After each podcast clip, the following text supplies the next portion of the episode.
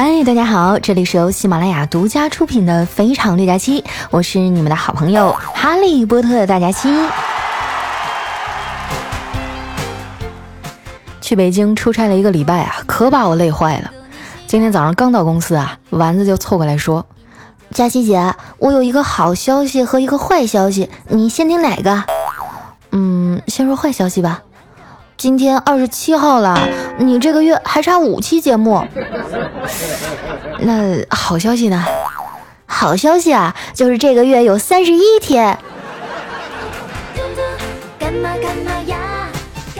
每到月底啊，加班补节目的时候，我都摸着胸口告诉自己：别问工作累不累，想想火锅贵不贵；每天加班苦不苦，想想羊肉和毛肚。瞬间就动力十足了。我发现啊，每次我加班或者写稿子的时候啊，时间都仿佛会静止，以为自己工作了俩小时，一看时间才过去五分钟。如果我能一直保持这个状态去工作啊，那估计我离长生不老就不远了。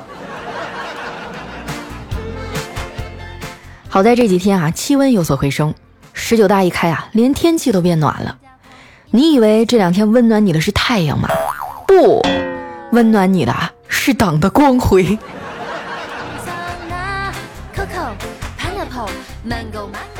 因为开大会的关系哈，机场和高铁的安检都特别严，恨不得裤衩都给你扒下来捋一遍。上次过安检呢，丸子手里拿着一杯奶茶，这工作人员啊严肃地说：“过来喝一口。”这丸子立马就把手缩回来了，委屈地说。凭什么啊要喝？你自己买去。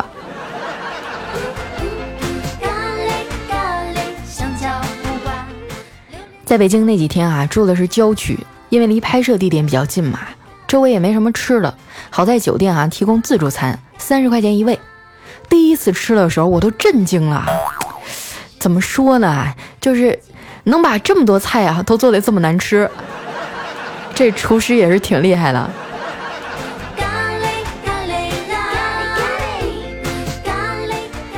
这次去北京啊，是参加一个媒体探班会，有一档狼牌特区冠名的节目啊，叫《不凡的改变》，录制地点啊就在北京的星光影视园。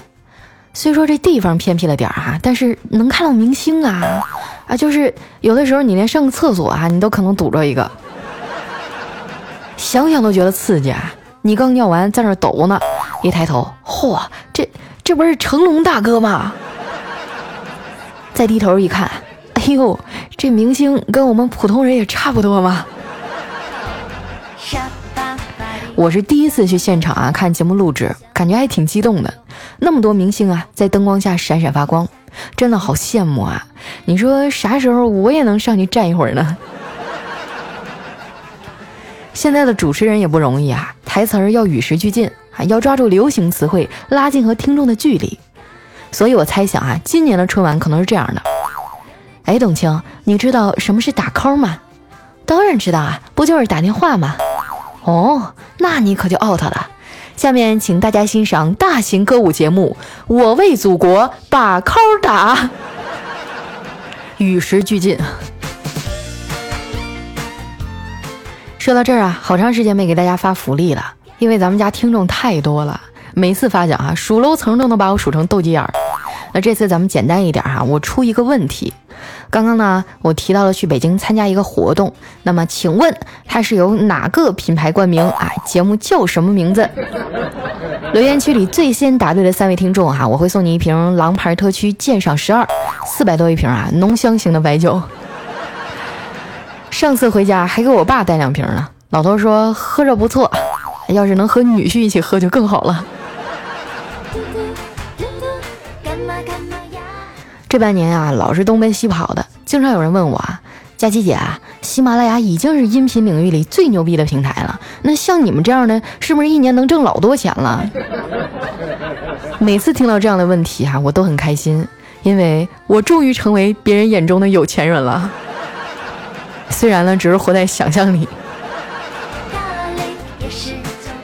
其实哈，在任何行业里能挣着大钱的，都是站在金字塔尖上极少的那几个人，大多数都是陪跑的，跟着蹭点汤喝。说白了就是商业互吹，谁难受谁知道。很多时候呢，我们会嫉妒那些有钱人啊，觉得命运不公。但是啊，你只看到他们表面的风光，却一点也不了解他们的真实生活。等你了解了啊，你就会发现，虽然他们表面上风风光光，但是背地里呀，那也是顺风顺水啊。这就是三分靠努力，七分天注定。剩下九十分呢，就看爹妈给你留多少钱了。即使啊，你只想当个普通人，那也不容易。你知道现在娶个媳妇儿得花多少钱吗？想结婚不光得两情相悦，还得过丈母娘那关啊！段数高的老太太，几个问题就能把你逼得丢盔卸甲。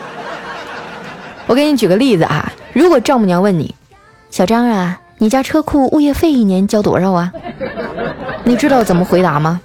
其实啊，他是想从车位来判断你是不是有房有车，再从物业费呢来判断你小区的档次高不高。你知道最完美的答案是什么吗？应该是，阿姨，您问的是哪一套啊？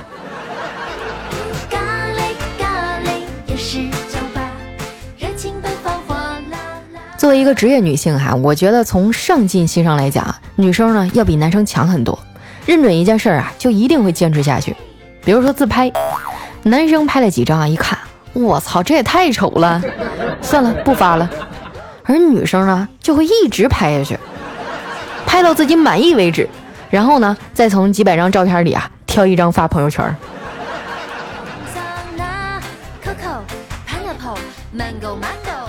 上次啊，带我妈去泰国旅游，老太太从头拍到尾啊，十六 G 的内存都装满了。我说妈，你觉得这儿怎么样啊？我妈撇撇嘴说：“不咋样，风景挺一般的呀，本地的饭菜也不好吃，酒店呀也不是很舒服。”我还觉得挺愧疚的，这走的太匆忙了，也没安排好。结果在回程等飞机的时候，我刷朋友圈啊，差点被我妈霸屏了。什么这里风景优美，就像人间仙境；当地的饭菜很有特色，美味极了；酒店与众不同，有特殊的历史意义，值得一去再去。哎呀妈呀，真是人生如戏，全靠演技啊！说到演技啊，我们家卷卷那可以说是戏精了，无师自通啊，卖的一手好萌。全家人啊，有什么好吃的都要先喂喂他。有一次我刚进门啊，我小侄女儿就飞快的跑过来，递给我一个蛋挞，奶声奶气的说：“姑姑，你快吃，刚刚买的，可好吃了。”我美滋滋的接过来啊，心想啊。这丫头啊，真是越来越懂事儿了。这时呢，我妈从厨房出来了，看见我正在吃蛋挞，就转身啊对侄女说：“给你姑姑干嘛呀？怎么不留着自己吃啊？”我小侄女啊一脸认真的回答说：“我才不吃狗狗舔过的东西呢。”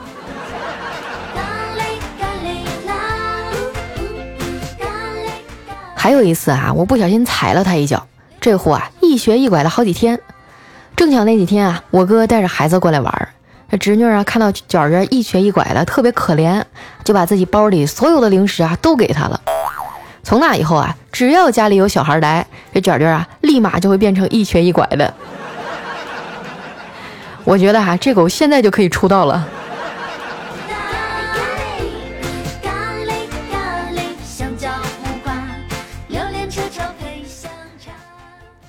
今天早上上班啊，我懒洋洋地趴在桌上看手机。这时呢，怪叔叔走进来了，关切地问：“佳琪啊，不舒服吗？是不是大姨妈来了？”我赶紧坐直了身体啊，说：“哎，没有没有没有，谢谢领导关心。”叔叔接着说：“啊，我看 A P P 上说呀，女人这几天最重要的就是不能着凉。”我赶紧点头附和：“哎，领导您说的对。”您还专门下载 A P P 来记嫂子的生理期啊？你真是太贴心了。他愣了一下，说：“还不是，我是专门用来记录你们这些女员工的，省得你们假装来大姨妈请假骗我。”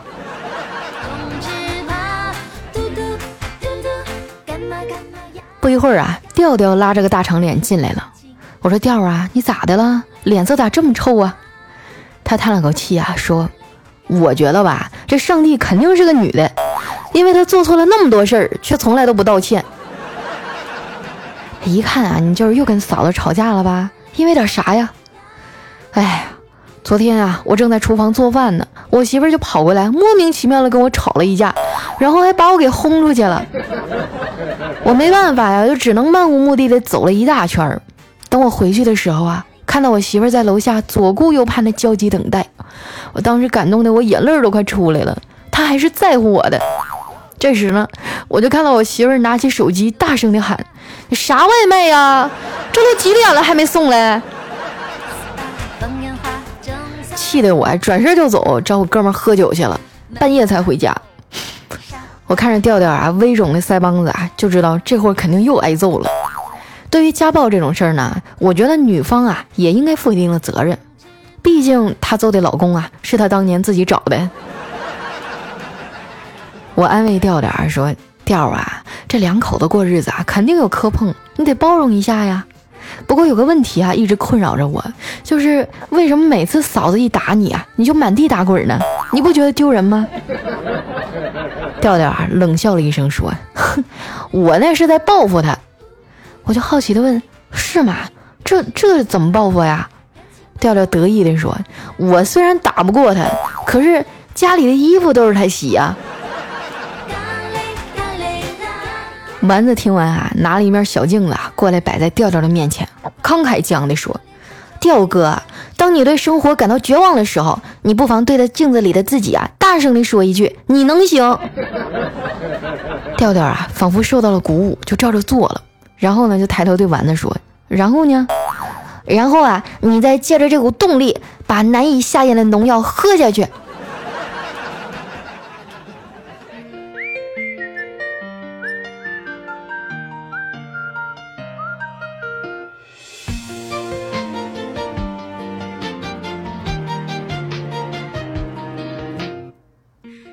一段音乐，欢迎回来，这里是由主播佳期为您带来的娱乐脱口秀《非常虐佳期》。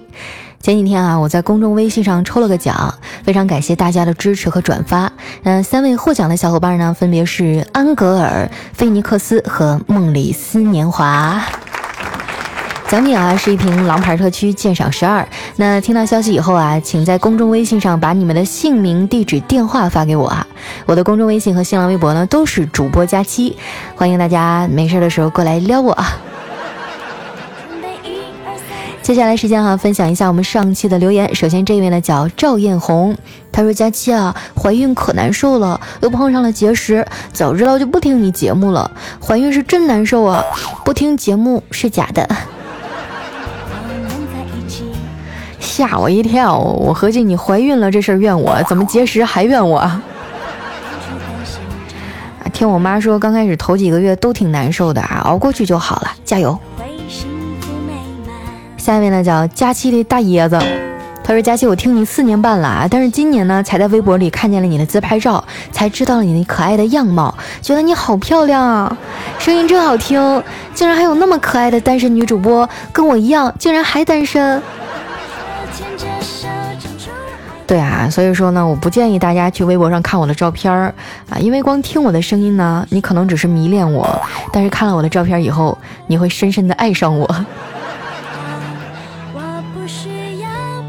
下面呢，叫我家有个郭老头，他说佳期啊，听了你三年了，我可算有男朋友了，可是我是弯的，我只能在你这儿炫耀一下了。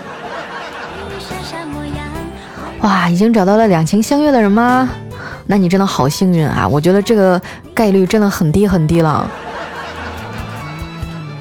说到这个，我就不得不吐槽一下啊！不知道为什么，我从上大学一直到我参加工作哈，就我有好几个好闺蜜，然后成天身边一帮优秀的小伙子还都不喜欢我，也是很悲催啊。下面呢叫向天笑零六零三，他说说过你啊，一周三更我就七七打赏，虽然不多，是表示肯定和鼓励，加油，你继续这么努力啊，相信你肯定不会找到男朋友了。就是啊，更新的期数太多了，就没有时间出去找男朋友了，你们得体谅我。下一位呢叫哈利波特大咪咪啊，他说有一天啊，朋友神秘兮兮的跟我说要带我去不正规的按摩，我这半推半就的哈，我就去了。结果到了地方啊，我头也不回就走了，哼，要是带我去商场啊，扫码去做那个按摩椅。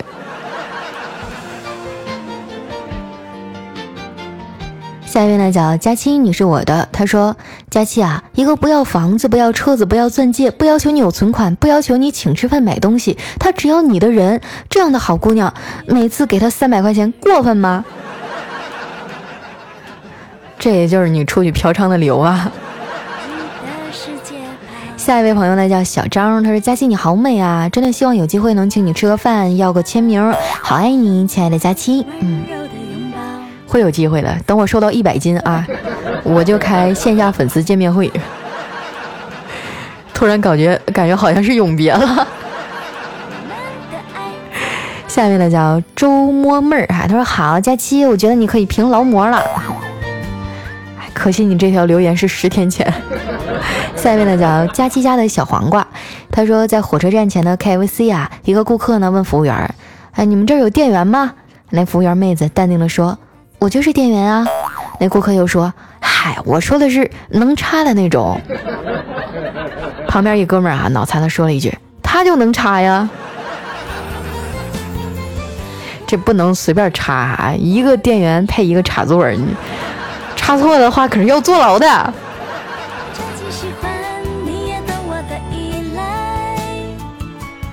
下面呢叫微子华，他说在那些孤独恐惧的夜晚，整夜整夜的开着灯，听着你的广播陪伴着我。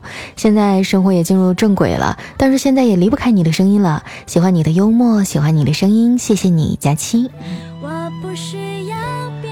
哎呀，真的好羡慕你，在孤独的时候还有这样一个声音陪着你，不像我晚上睡不着觉的时候都不知道听啥。下面呢叫阿婉的老公，他说：“佳期啊，你真的打鸡血了，听佳期真的可以找到老婆，登记了。我刚拍完婚纱照，要是怀上宝宝，那就更好了。兄弟，祝福你哈！但是怀宝宝这事儿呢，还是你要自己努力哈，我也帮不上什么大忙。”下面呢叫一棵大树，他说：“你不是佳期，你怎么可以更新这么快？你肯定不是，不是，不是，不是，你快点把真的佳期还给我们。”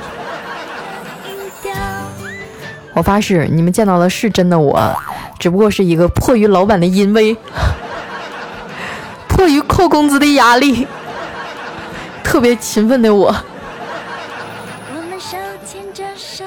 下面呢叫世态炎凉，他说有一天啊，侄子就问他爸：“爸爸，爸爸，为什么叔叔和婶婶的名字里都有海字呀？”啊，他爸说：“因为他们俩都是水货呀。”你咋不说他们俩都是海鲜呢？太能应付了啊。下一位叫朕啊，他说：“哎呀妈，三小时五百楼，你都都疯了呀你们！还有啊，咱不带这么频繁更新的行不行？我都适应不了。你听没听说过，饿坏了的人不能直接大口的吃肉啊，你要小口的稀饭，循序渐进啊。我上一个礼拜更新啊，是因为我要出差啊，我就怕饿着你们。”提前把奶给你们准备好。下面的叫阿勋，他说：“佳期啊，连着听好几期了，超喜欢你的段子，感觉你的声音挺有魔性的。听说啊，可以治不孕不育，那不知道可不可以避孕呢？” 哎，这个避孕啊，光听声音是不行的，你还得把我的照片打出来挂在床头啊，然后哈。下一位小伙伴呢叫刘娜娜，她说：“佳期啊，听你的节目都好久了，习惯有你声音陪伴的夜晚，喜欢你的声音，有你真好。可是呢，我有一个疑问，不是说听你的节目可以怀孕吗？可是我都结婚五个月了，还没怀上呢，好伤心啊！哎呀，我该说些什么呢，兄弟们？要不你们帮帮他。”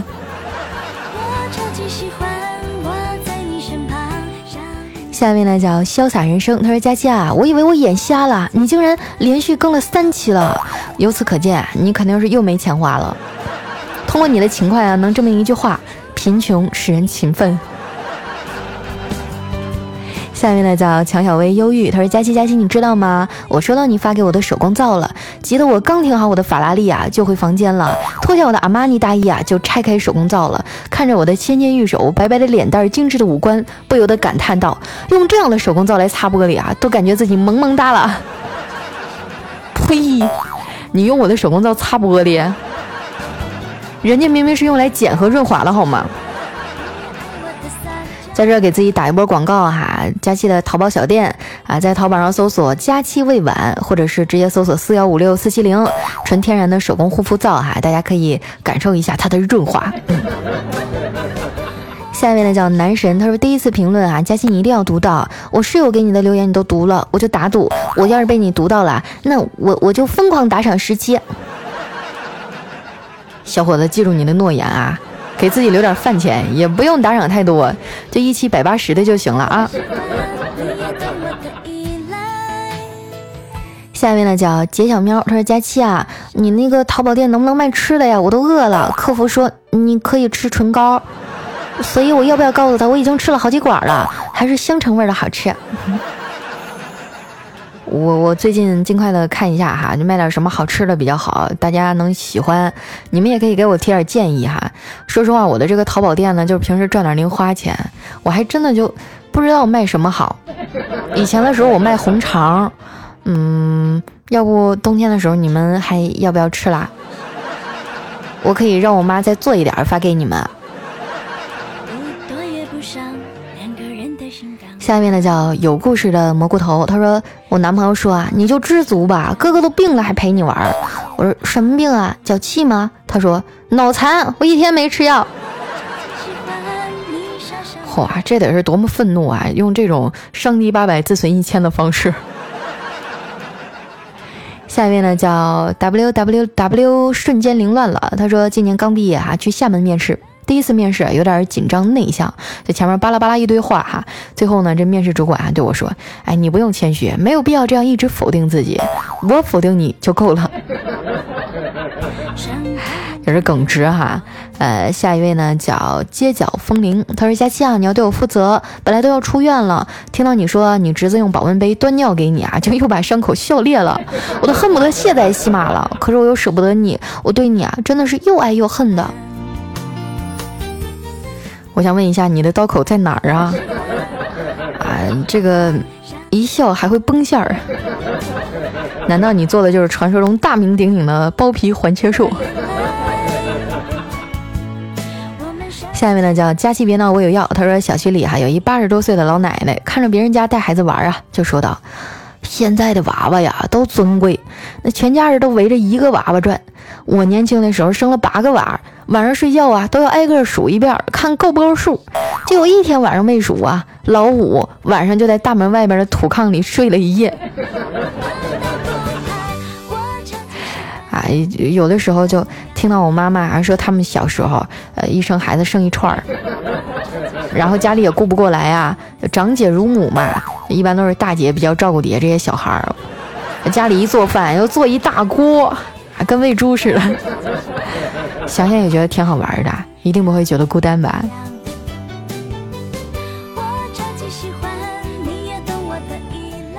最后一位朋友呢，叫念奴雕。他说：“佳期啊，昨晚听节目睡晚了，早上起来没睡饱，磨蹭一下，有点匆忙，骑动感单车啊摔了一跤，懵了一秒啊，但还是立刻爬起来去赶地铁。我觉得膝盖好疼啊，上班也不能迟到。身在一想，好辛苦，结婚以后负担也多了，每天啊紧紧跟随你欢乐的节奏，在这个欢乐的氛围里得到安慰。你能不能帮我吹吹伤口啊？毕竟我的膝盖可是因为你磨破的，你可得给我负责呢。”不然的话，我就天天发，我我就知道你心疼我。我咋就不相信你这膝盖是因为我呢？是不是你们家凉席太硬了？没图，这个没有证据，咱不算哈。好了，那今天留言就先到这儿了，感谢大家的支持和收听。喜欢我的朋友，记得关注我的新浪微博和公众微信，搜索主播佳期啊。不管我是更新节目呀，还是发一些日常状态呀，包括啊这个发发自拍呀，还有直播的消息啊，都是在我的微博和微信上优先通知的，大家可以关注一下。那今天节目就先到这儿啦，我们下期再见，拜拜。喜欢你也超级喜欢你。